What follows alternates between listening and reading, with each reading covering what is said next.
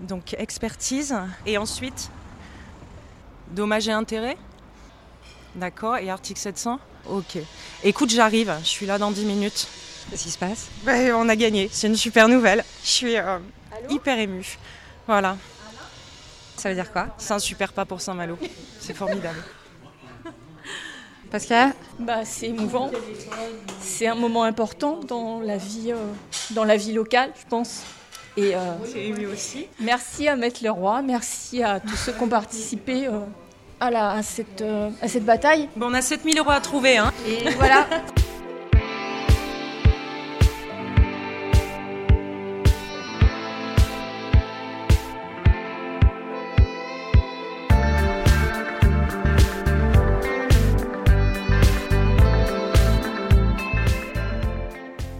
« 2 juillet 2020, 17h. Les plaignants résidant malouin, l'association Ozon et une dizaine de journalistes attendent Maître Virginie Leroy et sa postulante Maître Caroline Verdier sur les marches du tribunal judiciaire de Saint-Malo. Cela fait des mois qu'ils ont mis en cause l'entreprise de fertilisants industriels Timacagro pour pollution de l'air de la ville. Face au silence du groupe Roulier, ils réclament une expertise indépendante sur les activités de sa filiale.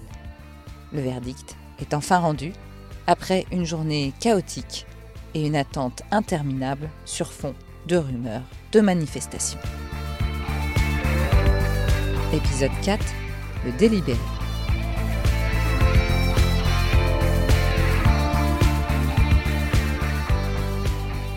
Ça y est, l'heure de la transparence euh, a sonné. Nous avons un expert judiciaire indépendant du ressort de la Cour d'appel de Paris qui va euh, examiner les installations de Timac et nous permettre, je l'espère, d'avoir des réponses. Permettre à Timac de se réhabiliter au sein de la cité.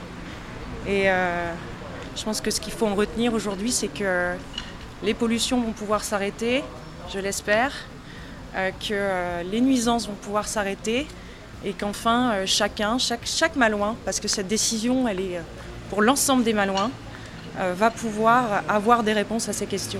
Donc c'est c'est une belle décision et c'est un symbole fort pour Saint-Malo. D'indépendance, c'est-à-dire Nous avons une, euh, une absence de réponse, puisque euh, si euh, nous avons dû saisir le tribunal, c'est bien parce que euh, nous n'avons pas eu de réponse précise, argumentée et documentée à nos questions, voire pas de réponse du tout. Et je pense qu'aujourd'hui, l'omerta est brisée, il faut le dire, c'est important. Et que pour que ce travail que nous avons fait, c'est un gros travail, puisse avoir des effets efficaces et rétablir la confiance, l'indépendance de l'expert est primordiale. Moi, je n'ai pas de préjugés à donner sur euh, l'indépendance ou la dépendance des uns et des autres. Je prends juste une précaution et aujourd'hui, c'est un expert de la Cour d'appel de Paris qui est désigné, c'est une bonne chose. Félicitations et bravo, bravo, bravo. Patricia Pillet, je fais partie de l'association Ozon. Ça vous touche particulièrement Pourquoi? Parce que c'est le pot de fer contre le pot de terre. Euh, parce que c'est une association citoyenne et des habitants lambda qui ont réussi unis et avec euh, punacité à, à- à faire gagner le droit et la justice. On va aller boire un coup pour ceux qui veulent. Hein? Bravo, bravo. Ah non, hyper contente. Ah non, non, non, mais là, c'est Bah, euh, c'est la joie. là, c'est-. Mais non, mais je suis hyper contente parce que c'est vraiment un combat qu'on mène depuis euh, tant d'années, depuis 5 ans. Et là, peut-être eux, ils ont eu peur, mais nous, on a eu peur pendant des années. Et alors là, c'est euh, c'est la joie, c'est la, c'est la liberté, moi, je trouve. c'est génial. Ah mon Dieu, mon Dieu, c'est super.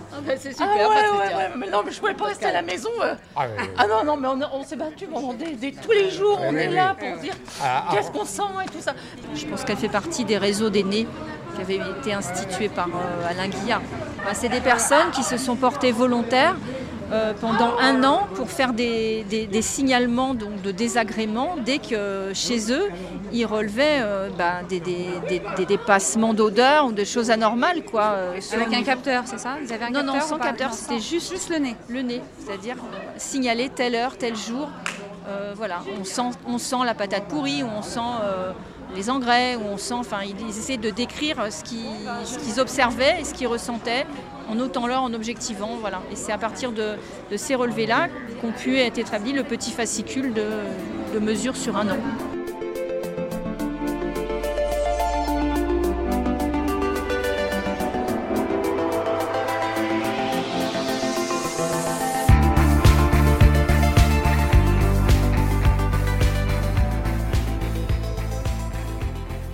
Vrais acteurs de ce changement, bah, ce sont ces, ces 12 riverains et l'association Ouzon qui, euh, qui y sont allés, voilà, qui ont dit stop et qui, encore une fois, euh, veulent permettre à la TIMAC euh, de réinventer son histoire au sein de la ville. Voilà, une histoire d'avenir, une histoire vertueuse. C'est pas pour autant un aboutissement là, c'est le début aussi d'un combat au C'est, final. c'est- c'est le début d'un deuxième volet qui sera technique. Euh, J'ai vu que le tribunal avait pris soin de, de donner à l'expert un délai de 9 mois. Ça veut dire qu'on veut que les choses se fassent, qu'elles se fassent dans des délais raisonnables. Donc c'est bien, ça va avancer, on va avoir des réponses et puis j'espère qu'on pourra euh, construire euh, une nouvelle forme d'entreprise au sein de la ville. et j'espère que la TIMAC coopérera activement à ces opérations d'expertise pour qu'on puisse le faire ensemble, en bonne intelligence. Virginie Leroy, c'est une vraie victoire. C'est une très belle décision qui est symbolique. Euh, je ne vais pas parler de victoire, hein, euh, nous l'avons toujours dit. Le but n'est pas euh, d'attaquer la TIMAC pour attaquer la TIMAC. Le but est d'accompagner cette entreprise dans une transition écologique vers un renouveau. Malheureusement, ça n'a pas pu se faire au terme de discussions. Mais c'est pas grave, j'espère que nous aurons une belle collaboration dans le cadre des opérations d'expertise judiciaire. Maître Leroy est en interview, mais euh, je suis sûr qu'elle refusera pas un petit coup euh, à la mode d'Ozon, C'est-à-dire c'est-à-dire euh, un petit peu de détente après une grosse pression. un verre, quoi. Un verre, voilà. Comme on dit, un verre de l'amitié, euh, dans lequel tout le monde euh, peut retrouver un petit peu de sérénité, un petit peu de calme et puis de la discussion ouverte. Oui, parce que là, euh, finalement, euh, c'est encore quand même un chemin assez long pour, euh, pour voir ce qui va se passer. Oui, oui, oui. Ça, ça rajoute aux années. On rajoute presque un an là sur ce sujet-là, mais c'est quand même très favorable. Au lieu de courir après des arrêtés préfectoraux cachés, après des analyses cachées, là, on a un expert qui euh, ben, va, va être complètement indépendant. Ça, c'est formidable pour nous. Et, et on a intérêt à agir, c'est reconnu par le tribunal judiciaire.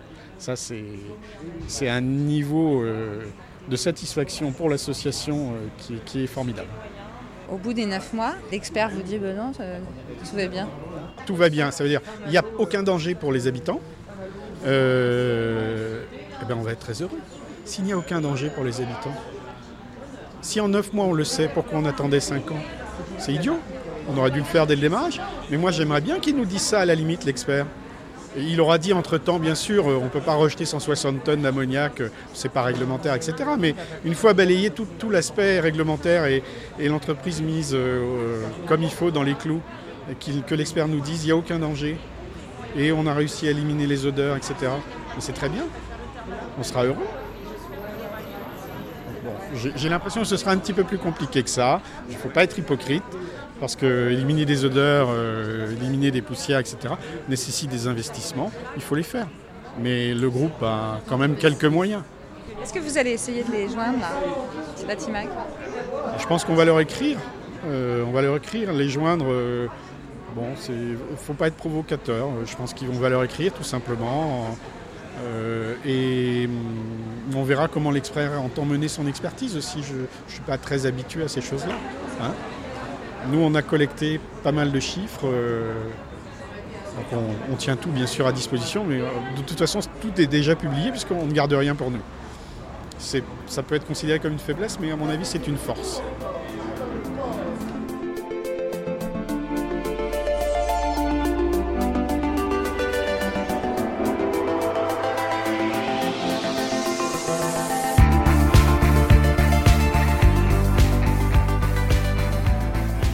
Bonjour Maître Verdier, avocate au barreau de Saint-Malo-Dinan. En fait, euh, je postule pour euh, Maître Virginie Leroy dans l'affaire qui l'oppose à la TIMAC.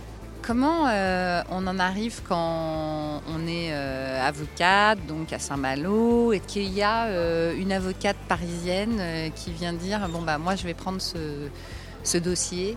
Est-ce que ça vous dit d'être ma correspondante, enfin d'être celle qui va s'occuper aussi de cela, et en plus, je crois, gratuitement?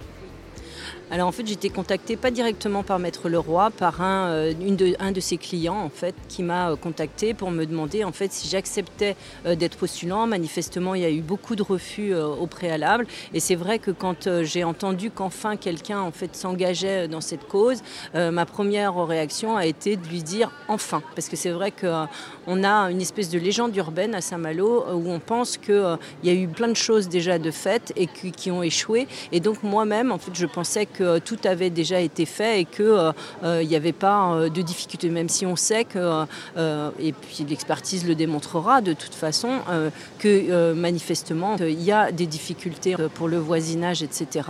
Donc bien évidemment j'ai accepté et puis j'estimais que la cause était juste et que à ce titre j'avais pas à percevoir d'honoraires pour des gens qui s'engageaient en fait dans une cause comme celle-là. Alors après, vous acceptez, et là, comment ça se passe? Comment, comment on, travaille avec quelqu'un donc de plus de loin, qui n'est pas mal loin? Parce que je suppose que d'être avocate parisienne, ça n'a pas été facile non plus dans cette histoire. Euh, et, comment on, fait pour que les choses avancent euh, vers, euh, vers on espère, une victoire? Alors le contact s'est fait assez rapidement en fait avec Virginie. Je trouvais que c'était bien que ce soit quelqu'un de Paris qui euh, à la limite n'a rien à voir avec euh, notre vie de Saint-Malo qui euh, décide en fait de soutenir cette cause pour notre intérêt à nous. Comment a évolué le dossier? Évidemment, vous, vous êtes sur place.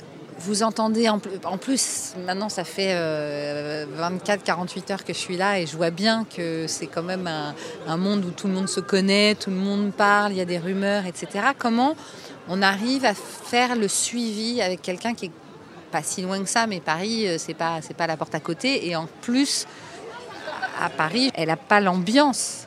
Elle, ne sait pas ce qu'on se dit.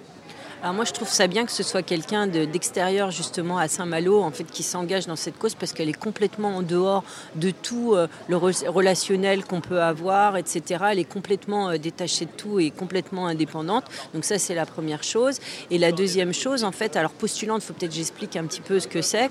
Un avocat postulant, donc c'est un peu une boîte aux lettres qui va prendre tout à son nom, qui en réalité euh, n'accomplit que les actes de procédure. Après, c'est Virginie en fait qui a plaidé le dossier euh, après Virginie, en fait, comme il y a eu euh, cette bonne entente assez rapidement, donc m'a proposé euh, de venir à la première réunion la veille en fait de l'audience pour rencontrer les gens et avoir un peu d'explication. Et c'est vrai que moi je trouve que la cause est juste et donc j'ai accepté. En fait, au départ, je me suis dit bon, est-ce que je me contente de mon rôle de postulante et je fais ma simple boîte aux lettres? Après, honnêtement, je trouvais que c'était un combat important pour nous tous et donc et puis bah, j'avais envie de la rencontrer. Donc je suis venue à cette réunion et puis puis euh, bah, de fil en aiguille, en fait, on est venu euh, à échanger en fait euh, sur ce dossier.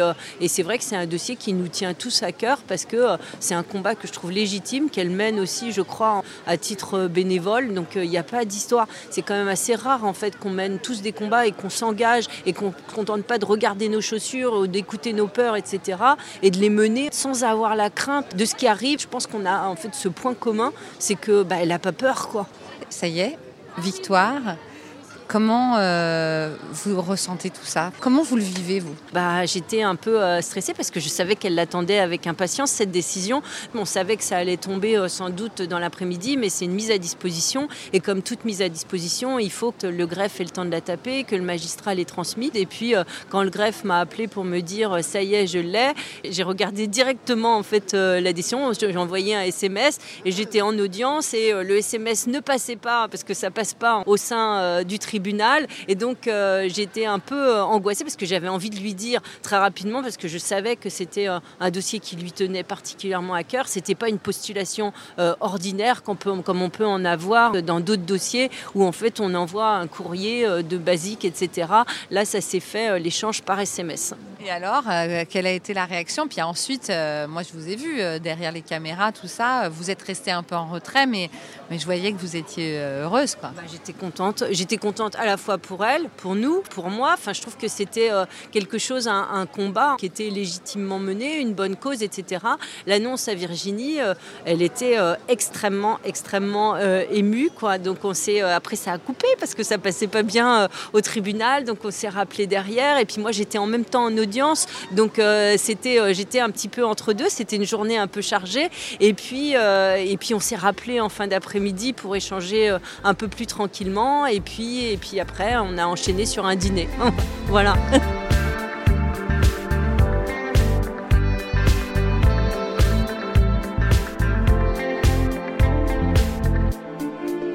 pense que bah, ce premier résultat va peut-être libérer une deuxième vague de paroles au sein de la population, qui euh, justement va peut-être se secouer à se dire ah bah, ah bah peut-être que finalement là enfin, enfin il se passe quelque chose et enfin euh, on peut peut-être oser dire quelque chose parce que voilà il y avait il y a, une, peur, une terreur, un fatalisme et ben, peut-être que justement cette peur va se, dissiper, va se, dissoudre et que, voilà, on, parle clair et franc au grand jour.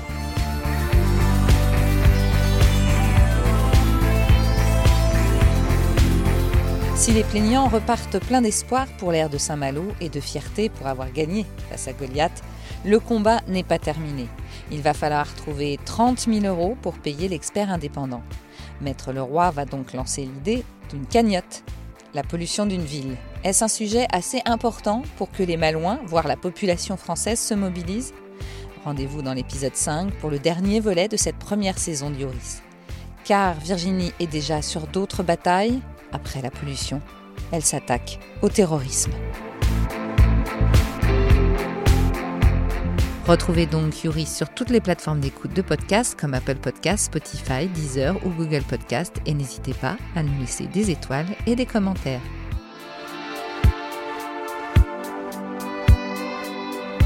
Une production Double Monde.